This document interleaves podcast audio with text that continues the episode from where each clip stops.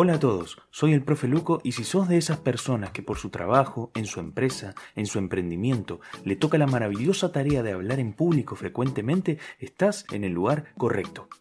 En la entrega anterior hacíamos referencia a las modificaciones que a lo largo de los años van experimentando las palabras por la evolución natural y espontánea que genera el uso del idioma. Es decir, términos que ayer significaban algo en particular, hoy quizás tienen otro sentido, sin excluir, por supuesto, aquellos anteriores. Otros, como es lógico pensar, por un motivo o por otro, han dejado de usarse.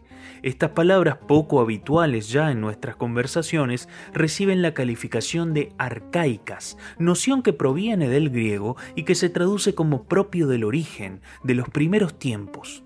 Ahora bien, ¿Qué sucede cuando no son los significados los que cambian, sino la misma pronunciación de las palabras? La historia, que es la gran educadora, nos ha demostrado que términos que se decían o se escribían de una manera determinada, con el paso de los años se han visto también modificadas por el cambio de letras o de posición en sus sílabas o de supresiones o algún otro proceso curioso. Hoy entonces analizaremos algunos términos no que hayan cambiado en su pronunciación, sino que suelen encontrarse en nuestras conversaciones con algunas variantes. Serán, como se van a dar cuenta, algunos ejemplos aislados. ¿Son correctas? ¿Son erradas estas formas? Saquemos al final nuestras propias conclusiones. Cuando queremos anticiparnos a algún acontecimiento, cuando queremos ver con anticipación, decimos que queremos prever. Este verbo no tiene ningún problema en sí mismo, existe y debemos usarlo. El problema se presenta cuando confundimos prever con proveer, que hace referencia a reunir lo necesario para realizar algo o facilitar lo necesario.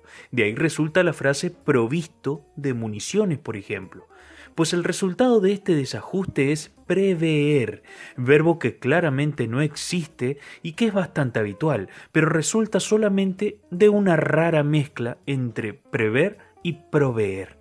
Por otro lado, viste que cuando dos personas se casan, contraen matrimonio por el registro civil o a través de una ceremonia religiosa, solemos llamar a las dos partes esposos, pareja o y acá se nos presenta un problema frecuente y es la pronunciación de esta palabra. Se dice cónyuge o cónyuge.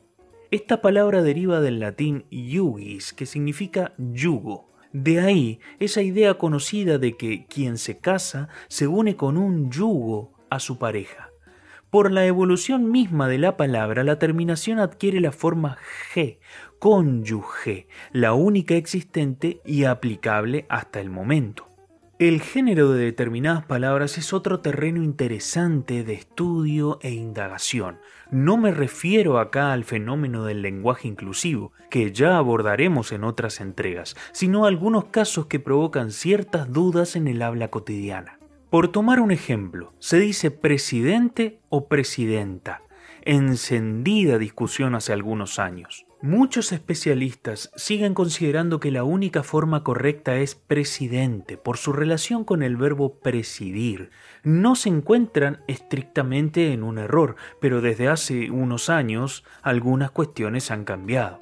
El avance positivo de la mujer en espacios que antiguamente eran reservados únicamente a los hombres ha hecho que las formas de referirse a sus cargos experimenten cambios. El caso de presidenta es un ejemplo. De hecho, si vamos al diccionario actualmente, ya encontramos este registro. También se incorporaron términos como jueza o clienta, que si bien se utilizan, hace algunos años eran inexistentes. Aprovecho este momento para invitarte a que escuches los episodios anteriores de este podcast si es que te sumás por primera vez. Y si los venís siguiendo desde el principio, comentame si no es verdad que se están poniendo cada vez mejor.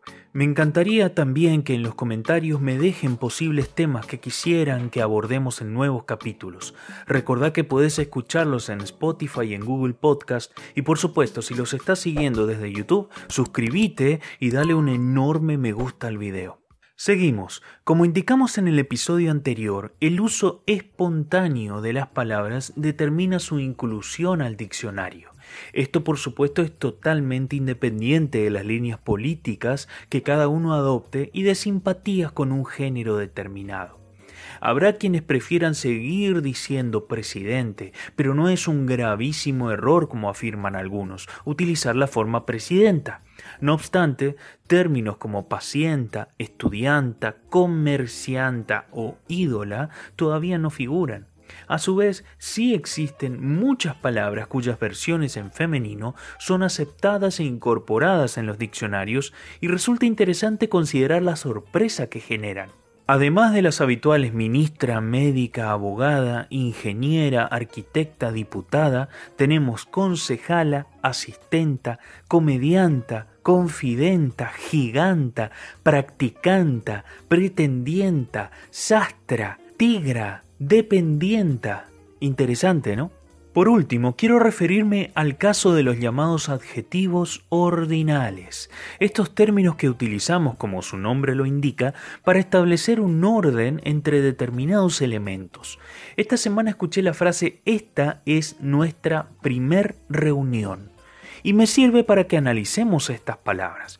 Cuando lo utilizamos ante un sustantivo en masculino, podemos usar la forma primer, mi primer auto, el primer amor, pero cuando antecede a un sustantivo femenino, debemos utilizar la forma primera. Nuestra primera reunión, nuestra primera cita, la primera vez que escucho esta canción, etc. Por otro lado, esta palabra primero en algunos casos carece de modificaciones de género, número, tiempo, modo o persona, como el caso de cerca, temprano, nunca, muy. Es decir, funciona como esas palabras que conocemos con el nombre de adverbios. Por eso podemos decir María llegó primero y no primera porque hacemos referencia al primer lugar. En fin, ¿se te ocurren otros ejemplos de palabras cuyas pronunciaciones se encuentran a veces modificadas? Déjamelas en los comentarios. Por lo pronto, los espero a todos en la próxima entrega de Hablemos de Hablar Podcast.